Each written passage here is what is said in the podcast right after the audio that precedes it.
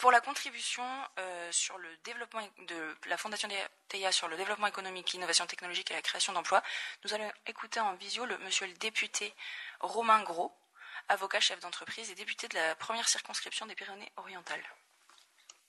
Voilà, merci à vous. merci de m'avoir d'abord convié. Euh, à, cette réunion. Ensuite également, merci et bravo à toutes ces initiatives, dont celle de, Florence Gabé, qui je crois est, une des artisanes les plus enthousiastes de toutes ces initiatives qui sont en faveur de l'amélioration et du progrès euh, euh, de l'humanité. Alors pourquoi je me suis, j'ai tout de suite accepté quand on m'a proposé de, venir témoigner devant vous des bienfaits qu'on peut entendre de la création de la Fondation Teia, c'est ma foi le sens même de mon engagement politique, mais comme je suis sûr de mon collègue également et ami, euh, l'idée c'est de se dire que, au fond, quand on se bat en politique, on se bat pour que les choses aillent mieux demain et que le progrès puisse euh, continuer à, se dérouler euh, favorablement. Or aujourd'hui, on est dans un moment où on voit bien, on est sur un chemin de crête, un chemin de crête extrêmement risqué. D'autant plus risqué qu'on a affaire à un sujet, notamment le changement climatique, euh, pour lequel nous sommes mal outillés intellectuellement. Mal outillés intellectuellement, moi, je, vous le disiez, je suis euh, avocat d'affaires de métier et j'ai une formation plutôt d'économiste et de juriste. Eh bien, en économie, vous savez, on parle d'externalités négatives et d'externalités positives, des externalités négatives à corriger. Eh bien, ma foi, aujourd'hui, ce changement climatique, il est tellement violent, et vous parliez tout à l'heure des inondations euh, à, l'ONU à New York, on voit bien que le changement, il est un peu partout, euh, que notre pensée économique n'est pas suffisamment outillée aujourd'hui pour prévoir tous les efforts que nous allons faire euh, aux quatre coins du monde. On va y parvenir, mais la difficulté, c'est qu'il va falloir inventer ce chemin, comme on l'a fait d'ailleurs pour comme on est en train de le faire en ce moment au sujet de la pandémie. Alors pourquoi TEIA euh, et, pourquoi un acteur politique de terrain comme moi euh, à, vos côtés aujourd'hui? Pourquoi Teia J'allais dire, le, nom est fabuleusement choisi. Euh, la, fille d'Ouranos et de Gaïa, celle dont, qui va générer le soleil, qui va générer les lumières, l'ensemble des lumières. C'est se dire qu'aujourd'hui, dans un temps où l'obscurité et l'obscurantisme risquent de venir ou de revenir, euh, pour éviter qu'un nouveau Moyen Âge euh, ne, rejaillisse dans notre histoire, eh bien être capable de remettre des lumières, de remettre de la connaissance, de remettre de l'échange de connaissances, c'est un élément fondamental du combat de l'humanité pour la préservation de, sa cohérence, pour la préservation de la survie de l'humanité. Et donc par rapport à cela, euh, le nom même a été parfaitement bien choisi. Alors ensuite, c'est se dire quoi? Enfin, un des éléments fondamentaux de tout cela, euh, on vient de le dire, c'est d'échange des connaissances. C'est se dire qu'on est capable de faire avancer le savoir. Faire avancer le savoir en échangeant les connaissances, en, essayant de au maximum prévoir euh, dire, comme disent les technocrates, l'interopérabilité, en réalité, ça ne veut rien dire, mais la capacité de diffuser le plus largement le savoir et les connaissances. Et je pense que dans un des éléments, euh, euh, l'ADN même de TEIA, c'est de diffuser ces connaissances au maximum et d'être capable de rendre accessibles ces connaissances. La deuxième, le deuxième sujet, moi, qui m'intéressait beaucoup dans le travail à programmer pour TEIA, c'est celui pour l'éducation et se dire que tout ça ne vaut que si le terreau est préparé et si on fait monter les lumières dans le monde, dans l'ensemble du monde, en améliorant l'éducation, notamment dans les pays qui n'ont pas la chance, comme euh, d'autres pays, de pouvoir avoir un système éducatif qui tient solidement euh, et donc être capable de parfaire euh, le système éducatif un peu aux quatre coins du monde. Tout cela pourquoi? Et c'est finalement parmi les thèmes moi que j'ai revus, que j'ai vus dans l'idée de créer TEIA, euh, l'agriculture, comment s'alimenter, le climat, le changement climatique, on, vient d'en parler, je viens d'en parler, avec un, défi considérable. C'est la nouvelle frontière de notre génération, de nos générations aujourd'hui. Et c'est la survie de l'humanité qui se joue. Et donc se dire que Théa va être capable là-dessus aussi de porter euh, une parole sur ce thème-là fondamental. L'eau. et l'eau est, l'élément essentiel de notre survie, de la survie de l'humanité, mais également, et vous le savez mieux, et, l'ONU est une des enceintes magnifiques qui se bat pour cela, euh, l'eau est une des clés euh, formidables des relations géopolitiques dans les années, dans les siècles à venir, comme elle l'a été déjà d'ailleurs par le passé, mais encore plus que jamais dans les années à venir. Donc pour tout cela, on voit bien qu'il y a une nécessité, une place à tous les acteurs de bonne volonté et que toutes les structures qui arriveront à coordonner ces acteurs de bonne volonté, elles sont toutes bienvenues. Et donc TEIA, ben, fait partie de ces structures et je suis sûr jouera un rôle fondamental dans ces structures pour organiser euh, la convergence de tous ces acteurs de bonne volonté. Alors pourquoi un, acteur de terrain comme moi? C'est que je pense qu'on a besoin de mobiliser tout le monde, du, haut en bas, sur le terrain, aux quatre coins de la planète, et que TEIA peut être un de ces instruments de mobilisation de l'ensemble des acteurs euh, dans le monde entier. Donc voilà pourquoi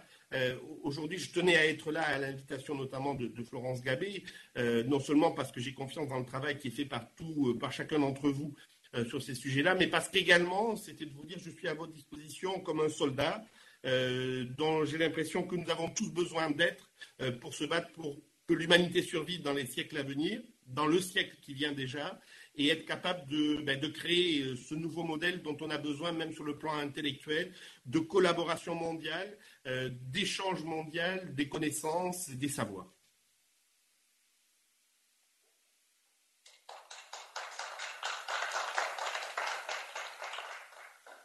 Merci. Monsieur le député, nous sommes très honorés de vous avoir parmi nous. Nous, savons que dans vos emplois du temps extrêmement chargés, vous nous avez accordé euh, ce, petit bonheur. Euh, et euh, nous avons besoin d'avocats. Je pense que vous êtes encore un autre, un autre avocat qui vient défendre la cause de Théa. La Fondation ce que vous avez dit est très important parce qu'elle n'a pas pour but de travailler en disant je suis suisse, je suis américaine. Elle a pour mission de travailler sur le monde entier. Donc on aura besoin de toutes les bonnes volontés. Aujourd'hui, bien sûr, il faut bien commencer quelque part. La fondation est à Genève. Demain, on, va la monter donc aux États-Unis. On a un peu de retard, comme je l'ai dit, qui est dû, comme vous le savez, à un, tout petit truc qui s'appelle un virus et qui a créé un pandémie et du retard partout. Donc, euh, on aura besoin de toutes les volontés. Et ce que j'aime beaucoup dans votre discours, c'est que le partage des connaissances, que ce soit le climat, la nature, l'agriculture, ça ne touche pas que l'Europe ou que les États-Unis, ça touche le monde entier, ça touche notre planète. Donc, nous avons un combat commun et on va essayer d'apporter notre pierre à l'édifice grâce à nos technologies, grâce aussi euh, à la bonne volonté de toutes les personnes qui se sont déjà mobilisées. Alors, je vous dirais que c'est aussi pour nous, un Torian, Teia, la Fondation, une très grande surprise de voir que par l'action de personnes comme Florence, comme Athéna, comme les ONG qui sont aussi présentes, nous avons déjà commencé à avoir un impact dans la population. Je disais que hier, alors que nous pensions que nous aurions, on pensait entre 300 et 500 auditeurs euh, ou téléspectateurs, la première matinée, on a eu une première surprise, on était à 800. Dans l'après-midi, on était à plus de 1600. On n'a pas les derniers chiffres de la fin de l'après-midi, mais on va être dans ces eaux-là. Donc, euh, je crois qu'on a créé quelque chose qui est un impact, qui est un choc et qui va se propager. Donc, je crois qu'on a beaucoup de choses à faire dans le futur ensemble. Alors, dans ce futur ensemble, bien sûr, il faut toujours de la politique, il faut des moyens, mais surtout, il faut de la volonté. Aujourd'hui, je crois que tous les gens qui sont autour de leurs écrans dans cette salle et ailleurs sont les gens de bonne volonté pour faire avancer cela. Donc il va falloir que nous embrayions les politiques. Nous avons déjà eu cette initiative merveilleuse des Nations Unies, parce que ce que l'on fait aujourd'hui, c'est exceptionnel. Les États-Unis n'autorisent normalement pas une société et une fondation à venir faire leur publicité comme ça. Mais vu l'ampleur du sujet, les États-Unis se sont mobilisés pour nous aider. Donc déjà, voilà, la première manifestation politique est importante. Tout à l'heure, je, mentionnais euh, notre ami, le député, le Raffan, hein, qui, est, qui est présent. Voilà des gens qui ont pris sur leur temps de quitter Paris pour venir assister à cette conférence, et vous-même qui nous apportez votre temps, tout ça montre qu'il y a maintenant un déclic de, à la fois d'intérêt, de bonne volonté pour construire un monde futur. Donc avec nos technologies, nous pensons apporter quelques briques pour cette amélioration du monde et j'espère que nous aurons beaucoup de succès et que nous allons vous revoir bientôt. Merci, monsieur le député. Comptez sur moi en tous les cas et bravo pour ce que vous faites. Merci, monsieur le député. Je vous invite à rester, si vous le pouvez, un tout petit peu pour euh, écouter l'intervention de monsieur le député Pierre-Alain Raffan. Je suis très heureuse de, l'accueillir ici aujourd'hui, au pupitre, effectivement. Pierre-Alain Raffan, c'est un député qui, nous accompagne dans absolument toutes nos aventures depuis quelque temps et nous le remercions pour sa fidélité et sa loyauté. Merci beaucoup. Ça fonctionne visiblement bien. Bonjour à toutes et à tous. Et euh, permettez-moi euh, tout d'abord de, vous remercier chaleureusement, euh, toutes les organisatrices organisateurs de ces événements. Et, merci de me réinviter, parce que la, fidélité est dans les deux sens. Et sachez que c'est toujours un plaisir. Et, je remercie également tous ceux qui sont connectés, et chacun en, ses grades et qualités. Nous abordons une thématique hautement essentielle celle du développement économique et technologique par les outils spatiaux. Rappelons-nous que nous avons la chance unique, collective, euh, d'assister à un rebond technologique depuis euh, plusieurs années, dont l'impact sur nos vies nous est pour l'heure et pour la plupart difficile à mesurer, à percevoir ou encore à imaginer. La captation et l'accroissement de la collecte données géospatiales accélèrent sans commune mesure la transformation de nos économies, car nos modèles d'industrie de produits bascule massivement vers des modèles d'industrie de services.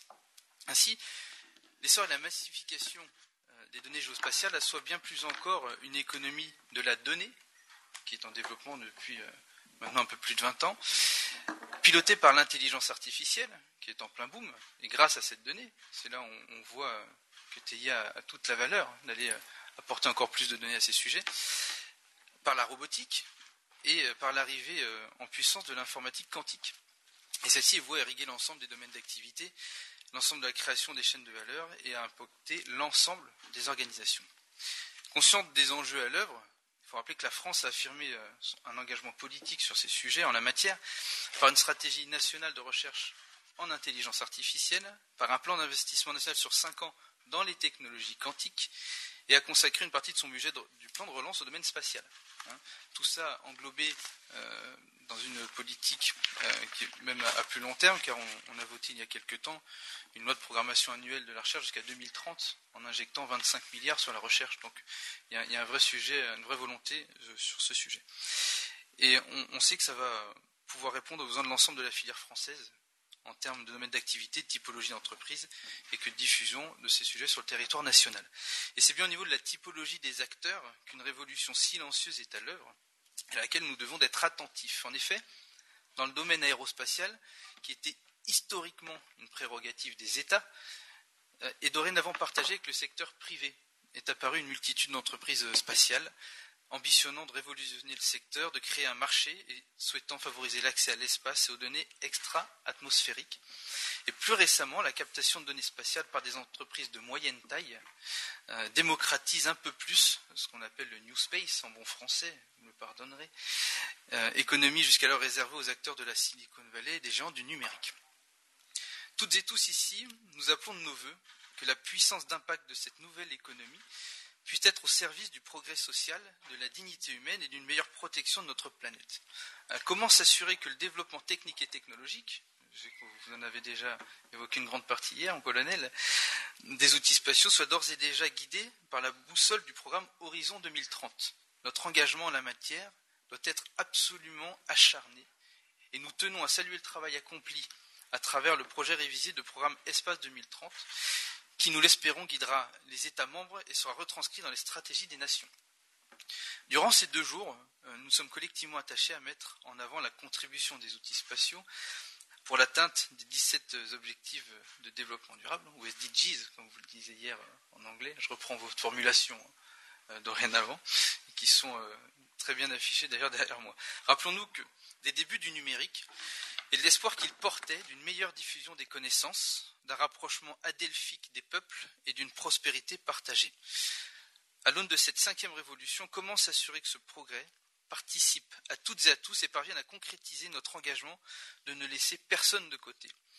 Et au regard des effets potentiels, autant en termes de bénéfices que de risques pour la planète, pour la société et les individus, ce qu'Edgar Morin euh, appelait l'anthropoéthique, nous nous devons de créer une véritable prise de conscience collective et d'avoir une, attitude planétaire, parce que nous sommes sur le même vaisseau, et autant que ces technologies servent à toutes et à tous, avec une ambition collective de progrès, ce qui n'est pas toujours vérifié.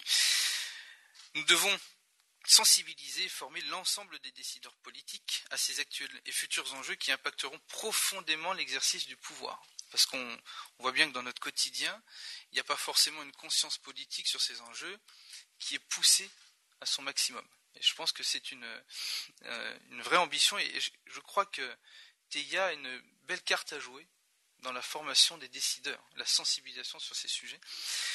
Et on sait que l'utilisation massive de ces données bousculera nos processus de décision politique et stratégique, que l'intelligence artificielle aura des conséquences sur les systèmes organisationnels et collaboratifs, des services étatiques par exemple. Et ce qui est peut-être plus perceptible à l'heure actuelle, c'est le développement de l'industrie de services qui transforme déjà les usages et les attentes des administrés. De la conception à l'application, à l'appropriation, à l'évaluation par les usagers, les services publics se modifient et subissent le mouvement de services à la carte pour devenir plus adaptables et participatifs. Et c'est une confiance citoyenne démontrée comme affaiblie, tout le monde le ressent sur les derniers événements euh, géopolitiques, que peuvent regagner les institutions et les pouvoirs publics en utilisant euh, cette donnée massive que vous allez collecter euh, depuis l'espace. Ainsi, de la même manière que les États membres sont parvenus à s'engager sur des problématiques sanitaires, écologiques et sociales, nous devons encourager ce même élan à vos côtés autour de la mise en place d'un cadre éthique commun de l'utilisation publique des technologies et des données afin qu'elles soient au service des peuples, de la planète, de la prospérité, de la paix et des partenariats. Nous avons d'ailleurs déposé une proposition de loi constitutionnelle relative à un usage responsable de l'intelligence artificielle et des algorithmes au service des objectifs de développement durable afin d'alerter les services publics. Mais ce mouvement ne peut advenir que par une mobilisation internationale en la matière et en faveur d'une action à l'unisson. Par ailleurs, c'est du côté des entrepreneurs et de l'ensemble des acteurs privés du spatial que nos regards doivent se porter. En France, par exemple, des startups spécialisées dans les nouveaux services et applications pour le domaine du spatial commencent à se structurer, à se fédérer et à s'allier. Aujourd'hui, pour propulser la, création d'une filière française, et demain, nous l'appelons de nos voeux, pour imaginer ensemble des référentiels communs de responsabilité sociale, environnementale et technologique, qui pourraient alors intégrer des indicateurs de sobriété dans la conception des équipements, de protection des systèmes de télécommunication, de prévention des biais algorithmiques, ou même de captation de l'attention des utilisateurs dans la conception des services associés. Dès la formation universitaire ou professionnelle, dans les services d'incubation ou dans les réseaux d'entrepreneurs, que nous devons envisager des formations dédiées et sur mesure. Et là, je euh, vous retends la main sur ces sujets, vous l'avez bien compris. Le New Space ne peut donc être isolé des dynamiques actuelles des Green Tech et Social Tech. Enfin, la prise de conscience citoyenne sera fortement corrélé aux mutations à l'œuvre sur le marché de l'emploi. Nous devons offrir les mêmes chances pour toutes et pour tous de pouvoir s'automatiser et s'épanouir pleinement. Ne l'oublions pas. Les machines sont rapides, précises mais stupides, alors que les humains sont certes lents, parfois négligents, mais tellement brillants.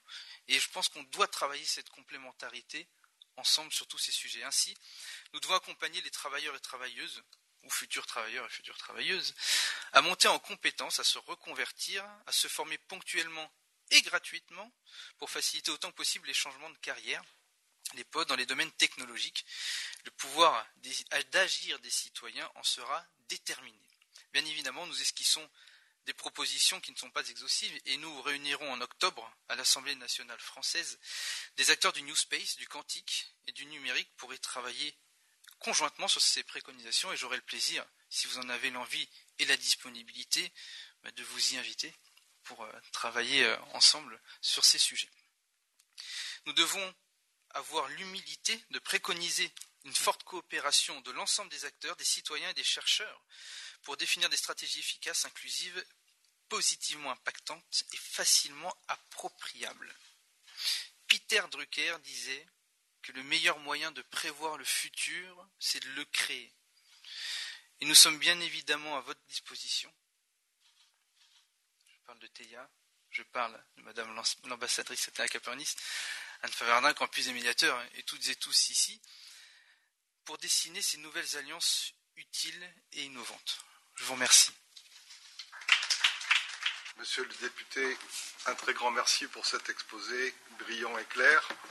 Je voudrais apporter un petit correctif parce que chacun doit prendre ses responsabilités.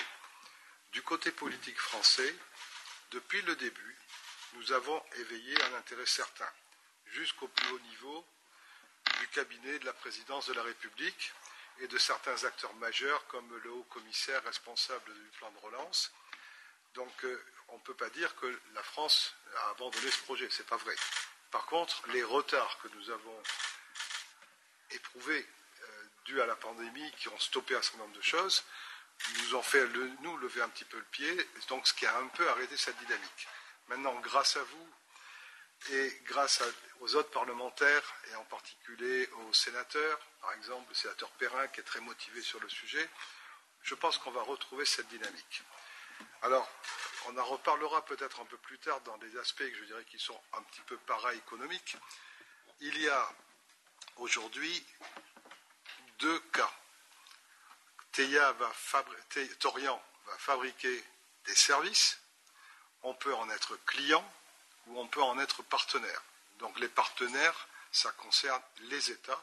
Et là, je pense en particulier à la France, parce que la France a un intérêt énorme à, bondir dans ce sujet.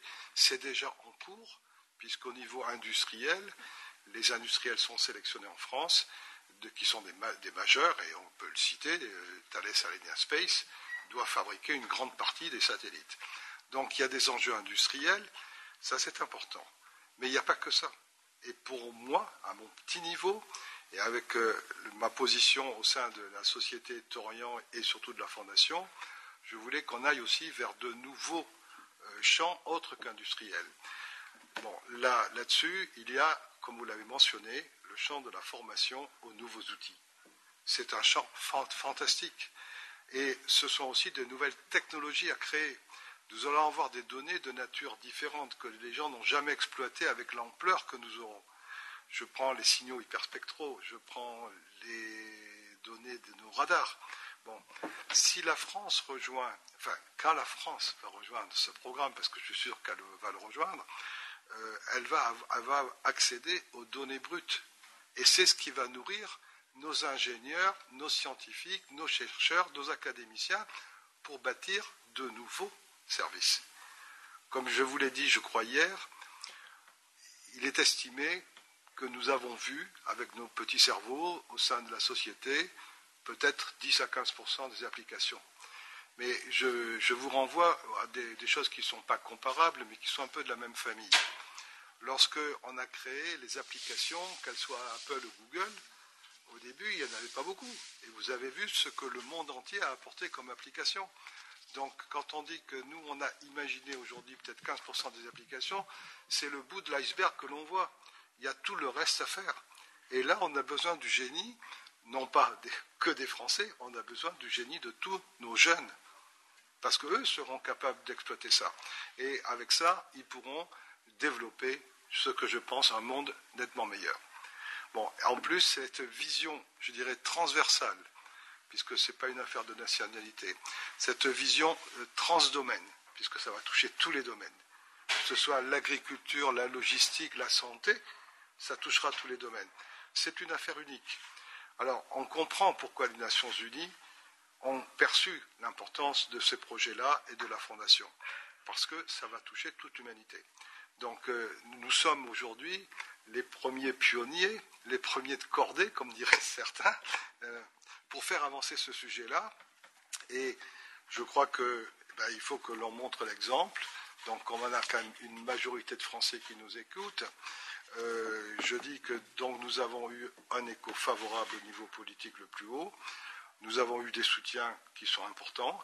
Maintenant, il faut qu'on mette tout ça en œuvre pour que la France, je dirais, prenne peut-être le fanion et porte ce projet en disant rejoignons ce projet-là. Donc euh, nous essaierons de faire avancer ce sujet-là. Bon, alors, euh, je pense que votre proposition de loi pour le New Space, je ne sais pas trop si nous on est capable de vous aider, mais si on peut apporter. Et par contre, on répond à votre invitation dès aujourd'hui, favorable pour votre, euh, votre prochaine conférence à, Paris. Encore un grand merci et je pense que c'est l'occasion pour que si certains ont des questions, les poser à Monsieur le député. Ce n'est pas souvent qu'on aura cette chance-là. Donc euh, à, vous, mesdames et messieurs. Alors, je ne sais pas si on peut prendre les, questions du web. Oui, exactement. On a d'abord une, une question de Florence Gabé. Bonjour. Donc on a évoqué euh, l'intelligence euh, artificielle, on l'a abordé. Euh, donc je pense que vous avez un petit peu répondu sur comment intégrer justement l'intelligence artificielle au sein de TEIA et, dans quel objectif. Et pour Monsieur le député, quelles seraient les possibilités réelles de partenariat avec les services publics? C'est difficile de répondre sans vous regarder, mais on, a les mêmes salles de commission à l'Assemblée la première étape, alors pour parler des, possibilités de partenariat avec le, service public, euh, elle sera culturelle. Hein, on, parle beaucoup de formation et ce n'est pas encore intégré euh, de manière très naturelle euh, dans l'ensemble du champ politique. Dans la première étape, c'est d'expliquer à quoi pourrait servir la donnée en collectant des données massives, les faire parler avec des algorithmes, l'intelligence artificielle, bref, avec toutes les nouvelles technologies, et faire parler des modèles pour alimenter et évaluer des politiques publiques.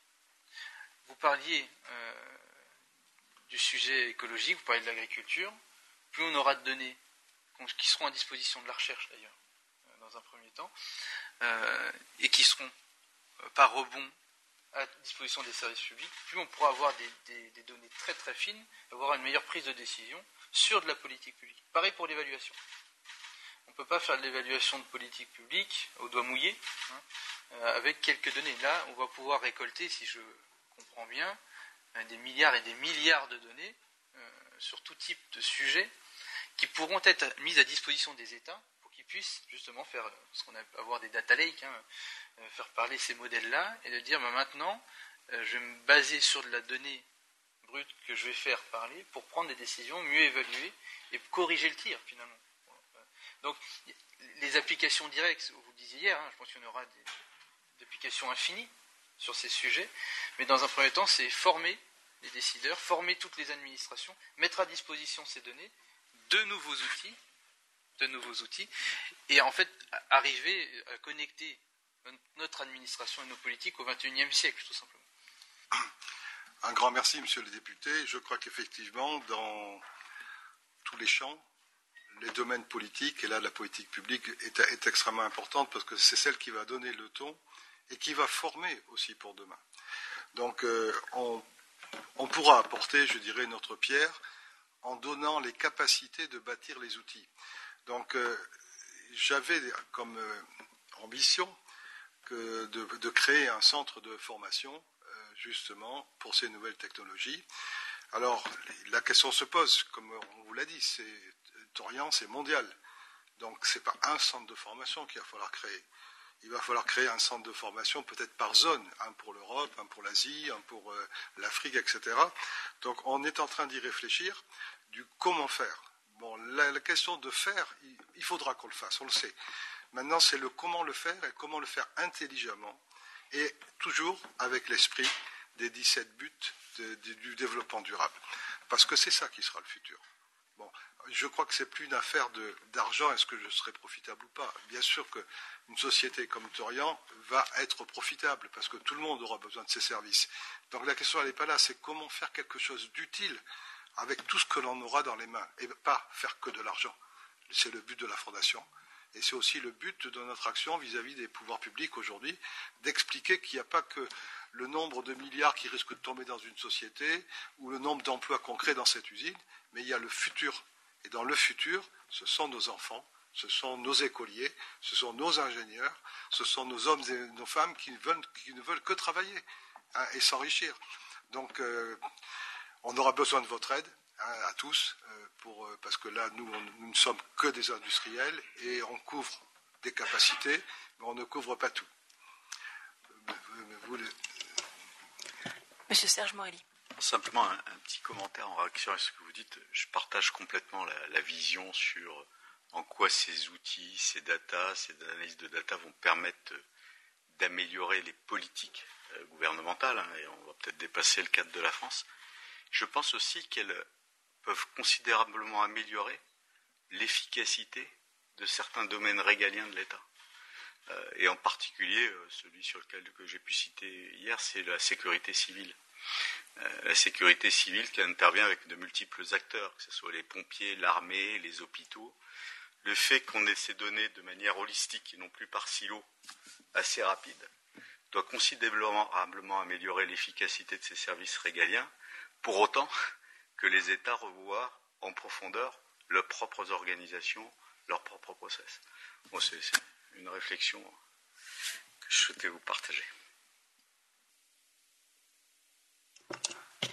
Merci, M. Serge Morelli.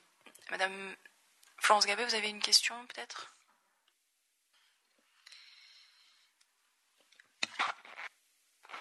Alors oui, une question. Euh, quel serait euh, le fait que vous soyez une société américaine Quels seraient les apports et aussi les limites euh, du partenariat avec les États-Unis? Il est bien évident qu'il y aura des limites. Et la première des limites, c'est que chacun protège sa propriété intellectuelle et que nous aurons dans les satellites un certain nombre de restrictions de partage d'informations sur le comment ils sont fabriqués ou comment ils marchent. Mais ce n'est pas très gênant. vous, connaissez, c'est ce fameux sujet des ITAR. Donc des restrictions de partage de connaissances sur la réalisation technique des satellites, il y en aura, et elles sont incontournables, et je dirais qu'à la limite, elles sont légitimes, personne ne veut se faire piller. Maintenant, dans les autres domaines, je pense que sur ce dont on parle, qui est le partage de services et de données, je ne vois pas aujourd'hui où seront les limites. comme je vous ai dit, on a deux catégories. Des clients, on lui vend des services. Là-dedans, il n'y a pas euh, du moment qu'on vend à un client qui est reconnu, c'est-à-dire qu'on n'est pas en train de vendre à Dash ou à, un État voyou. Hein, mais je parle à, des sociétés, à des collectivités, à des villes, à des gouvernements, des applications. Euh, on va vendre du service. Et ce service-là, je ne vois pas comment les Américains diraient je ne veux pas que vous le rendiez. C'est du commerce tout simplement. Donc après ça, l'autre question c'est, je vous ai parlé de là des clients, c'est les partenaires. Les partenaires ont quand même quelque chose de particulier. Ils accèdent à la donnée brute et la capacité de fabriquer de la connaissance par rapport à ça. Donc, par contre, ils ont investi pour être dans ce stade-là. Donc, on est dans le cadre de la, la législation des affaires. Et comme on ne va pas toucher, je dirais, à de des aspects sensibles côté américain, les Américains ne pourront que se réjouir, par exemple, que nos petits ingénieurs français à Lannion ont découvert une application qui séduit le monde entier, que eux vont revendre. Hein, euh, euh, donc ça sera gagnant-gagnant. Donc dans le cadre de l'exploitation des données et des services que l'on pourra vendre par rapport à ces données, je ne vois pas pourquoi et je ne vois pas comment et je ne vois pas dans quel cadre il pourrait y avoir une opposition américaine. Donc, pour résumer euh, cette intervention, restrictions américaines sur l'accès à, je dirais, des, brevets scientifiques qui vont concerner certains senseurs. Oui, ça, il y aura des restrictions. Euh, sur le reste, je ne crois pas. Il faut savoir que dans nos satellites, il y a des composants américains, il y a des composants français, il y a des composants italiens, euh, il y a des composants américains, évidemment. Mais je ne suis pas choqué par le fait qu'on ait des restrictions au niveau de protéger la propriété d'autrui et qu'on nous interdise d'y accéder. Dans les autres domaines, comme je dis, je ne vois, pas vois pas vraiment comment on aura des, limitations. Et aujourd'hui, où on est en train de lancer vraiment le programme, je crois que la France, avec ses capacités, même si ça fait, un peu nombriliste de dire ça, a une chance inouïe de rejoindre maintenant. Donc euh, on est à un stade clé pour pouvoir bouger. Est-ce que j'ai répondu à votre question? Merci beaucoup, Monsieur le Président. Euh, Madame Anne Faverdin, je ne sais pas si vous avez une question ou si ça a été déjà abordé. Oui, bonjour. Effectivement, j'avais une, question qui a déjà été euh, partiellement abordée, qui concerne l'apport sur la création des emplois. Pourriez-vous revenir sur cette, sur cette partie et, expliquer un petit peu plus quelles, seraient les conséquences? Merci. Alors, sur la création d'emplois, je vais passer rapidement, bien que ce soit très important, sur l'aspect emploi industriel. Puisque la constellation, il faut la fabriquer. Et comme je vous ai dit, la fabrication, une grande partie se fait en France. Euh, donc ça, ça crée de l'emploi. Bon, combien? Je dirais on est quand même avec des chiffres qui sont significatifs. En emploi industriel, on sera certainement à plus de 2000 emplois. Bon, et ça, c'est dans les, c'est ce qui va arriver. C'est maintenant, c'est pas demain, c'est pas au calendrier grec. Dans les autres domaines qui sont plus importants, parce qu'une fois qu'on a fabriqué, on a livré, euh, l'entreprise qui nous a fabriqué revient à son stade d'avant. Par contre, ce qui est plus important, c'est les créations d'emplois pour le futur. Alors, dans les créations d'emplois pour le futur, il va y avoir déjà, il va falloir créer les enseignants qui vont être capables de former nos étudiants à ces nouvelles technologies. Alors, dans ces nouvelles technologies, heureusement, on a un système éducatif dans tous les pays qui existent. Il y a déjà des choses qui existent. L'intelligence artificielle, ça commence à se travailler dans toute l'Europe. On n'est pas. Si aujourd'hui les Américains et euh, les Chinois sont en tête, je crois qu'il y a encore possibilité de courir et de, développer des choses intéressantes. Donc, dans ce domaine-là, et avec les nouvelles données qu'on va apporter, je parle donc du cadre de création d'emplois en France la France étant partenaire du programme, les nouvelles données que l'on va traiter, comme euh, ce que je disais, bande X, bande hyperspectrale, etc., euh, en grande quantité, vont permettre de développer des, nouvelles, des nouveaux analytics pour des nouvelles applications, dont on n'a peut-être même pas idée aujourd'hui. Donc vous voyez, c'est une filière qu'on va créer. Alors une filière, c'est difficile à quantifier parce que ça commence en général avec deux, trois brillants qui vont s'entourer après, et après ça va essaimer. Donc il faut voir ça comme un germe d'une plante qui va grandir, mais à terme, je pense qu'on va, va devenir un pan complet de l'enseignement universitaire et des ingénieurs. Donc, euh, je ne sais, pas, sais pas vous quantifier aujourd'hui, il faudrait qu'on y réfléchisse plus à fond, qu'est-ce que ça pourrait créer comme emploi dans les maintenant, on va penser aux emplois qui vont être créés grâce à l'utilisation de ces nouvelles technologies dans les différentes entreprises. Bon, comme ça va, nous allons toucher tous les domaines, automatiquement, ça va créer de l'emploi dans tous les domaines. Est-ce que ça en détruira? Parce que des fois, on crée de l'emploi qui vient au détriment des autres. Je ne crois pas, parce que ce qu'on apporte, c'est totalement nouveau. Il n'y a personne d'autre qui le faisait avant. Donc, euh, on devrait, dans les différentes entreprises, créer également des nouveaux secteurs d'activité qui vont être des générateurs d'emplois. Alors, je, sais que ma, réponse est, pas, loin d'être parfaite, parce que c'est un peu difficile de prévoir, euh, surtout dans des métiers que nous ne connaissons pas. Nous, allons fournir des capacités, et après les gens vont travailler pour voir sur ces capacités comment ils, vont les transformer pour en faire des applications qui vont devenir des services que les gens vont utiliser. Donc on est avec un, plan qu'il faut regarder déjà sur 3-5 ans.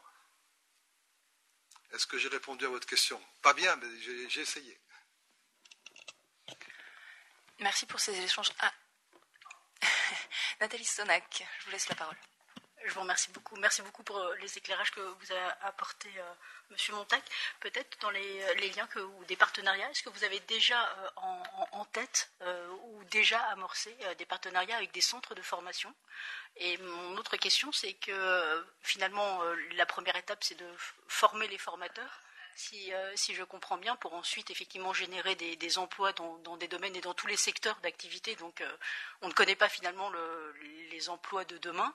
Euh, donc, je comprends parfaitement que vous puissiez pas être plus précis. Mais est-ce que, en, matière effectivement de centre de formation, est-ce que vous avez déjà une idée de quel niveau en fait d'études, c'est-à-dire est-ce que vous imaginez des, former des, jeunes gens pour des métiers d'ingénieurs en, avec ces, nouvelles technologies en IA et, tout ce qui est algo, euh, des intermédiations et tout ce qu'on peut connaître par rapport, euh, donc de haut niveau, ou vous avez aussi, euh, vous pensez à, des niveaux plus, plus premiers, si j'ose dire Alors, je, vais commencer par un préambule.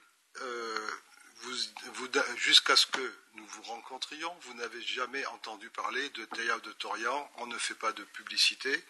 Et tout ça, ça correspond à une volonté délibérée de nos dirigeants qui ont dit ça sert à rien de parler si on n'est pas capable de faire. Donc l'idée était, je, suis, je serai capable de faire quand j'ai les financements qui permettent de faire. Hein, parce qu'il y a beaucoup d'annonces qui, reposent sur rien et après elles ne se feront pas parce que les gens n'ont pas les moyens. Donc c'est pour ça qu'il y, y, a un déficit d'information aujourd'hui que l'on va combler puisqu'on est en train de construire, si vous voulez, maintenant la, la capacité d'annoncer que nous avons les moyens de, monter ce programme. Alors, pour répondre à votre question euh, sur la formation, il y a effectivement la formation de haut niveau qui est finalement celle qui va partir après les ingénieurs. La question que l'on se posait, parce qu'on va être quand même avec des, techniques qui sont nouvelles, doit-on essayer de former avant hein, ou, est-ce, qu'on attend que la, les filières classiques, euh, quand, on arrive dans les filières classiques, avec une dérivation sur nos technologies? Euh, On n'a pas tranché et on n'a pas non plus eu de contact suivi et d'échanges profonds avec les centres de formation pour la raison qu'on va aller les voir quand on va leur, dire on veut faire quelque chose avec vous et on en a les moyens. Donc euh, ce champ-là, il est totalement à, ouvrir. Euh, il faut qu'on recense alors on avait, on avait commencé un petit peu à regarder. Donc en Bretagne, on avait vu qu'il y avait quand même des bassins où on devait, euh, enfin un bassin où ben, il y en a un autre en région parisienne, il y en a un autre à Grenoble, il y en a un autre à Toulouse. Donc après, il va falloir faire des arbitrages. Euh, donc on n'en est pas encore là. Mais on sait qu'il y a des zones qui sont plus propices à fournir les jeunes dont on aura besoin. Hein, de, par, de par leur formation et de par l'écosystème qui existe autour de tout ça. Alors, donc ça, ça va, ça va être un champ, je dirais, post-ingénieur. L'autre question, c'est de qui d'autre allons-nous avoir besoin? Alors, c'est moins glorieux, mais ça serait aussi important, et c'est de l'emploi. Nous sommes chargés, la société TIA France est chargée de développer le business de la société américaine sur l'Europe, le Moyen-Orient et l'Afrique. Donc il va falloir aller présenter ce qu'on est capable de faire, convaincre les clients, donc c'est du commerce et du marketing, dans toute l'Europe, dans tout le Moyen-Orient, le proche et Moyen-Orient et dans toute l'Afrique. Ça va être un gisement d'emploi pour des commerciaux. Et des commerciaux avec la notion, parce qu'on va essayer d'imbiber nos commerciaux de cette nécessité de travailler en fonction des objectifs des Nations Unies, donc ça demande une formation culturelle. Il faudra l'adapter aux usages locaux. On ne parle pas au Sénégal comme on parle à l'Afrique du Sud ou comme on parle aux Allemands. Donc c'est aussi une expérience qui est très riche. On réfléchit aussi, est-ce qu'on doit avoir une formation de base qu'après on distribuera sur tout le réseau euh, d'Orient euh, ou est-ce qu'on va avoir des approches plutôt spécifiques pays par pays Aujourd'hui, on n'a pas tranché on n'a pas tranché parce que si on demande aux économistes et aux financiers, ils, ont la réponse. Ils vont vous dire que c'est on fait un truc qu'on va dupliquer partout. Bon, il y, en a d'autres qui ne sont pas convaincus que ce soit la bonne solution, et surtout la bonne solution pour le futur. Et si on n'est pas au contact des gens à comprendre leur culture, leur mentalité, leurs habitudes et leurs applications, eh bien on va rater les marchés de demain. Donc si on veut rester près des préoccupations des gens, il va falloir que nous ayons, je dirais, nos marketing prospecteurs, promoteurs, qui soient adaptés à chacun des pays. Alors, doit-on les avoir tous centrés en France et ils vont se promener dans leur pays Ou est-ce qu'on distribue carrément dans les pays? Ça aussi, il faudra que l'on voit. Il y a des pays où c'est tout à fait possible. Je prends, je prends des exemples comme par exemple la Tunisie. Il n'y a pas besoin que les, amener en France pour les ramener en Tunisie. ils peuvent très bien opérer dans la Tunisie. Il y a d'autres pays où les infrastructures, où les mentalités, c'est l'inverse. Il faudra que ce soit, euh, ce soit fait de chez nous vers chez eux. D'autres, ça sera l'inverse. Ça doit être fait que chez nous. Donc, euh, on, est aujourd'hui vraiment au balbutiement de la réflexion dans ce domaine-là et de la politique à mener. Par contre, le besoin existe. Le besoin va exister et il va bien falloir le traiter. Donc euh, on devrait peut-être vous apporter des éléments plus concrets lors, du New Space, de la conférence. Donc c'est à l'Assemblée ou au Sénat? À l'Assemblée nationale. On devrait être en mesure de vous donner quand même des orientations un peu plus précises. Alors, je n'ai pas bien répondu à votre question, mais à ce stade, on ne peut pas aller tellement plus loin. Je vous remercie beaucoup. Y a-t-il d'autres questions dans la salle? Mathilde Després. Bonjour à tous. Euh, oui, j'avais une petite question euh, d'ordre un peu plus euh, technique peut-être. Je voulais savoir quand est-ce que, enfin, combien de temps prend la mise en orbite de votre constellation, pardon, et quand est-ce qu'elle sera effective finalement?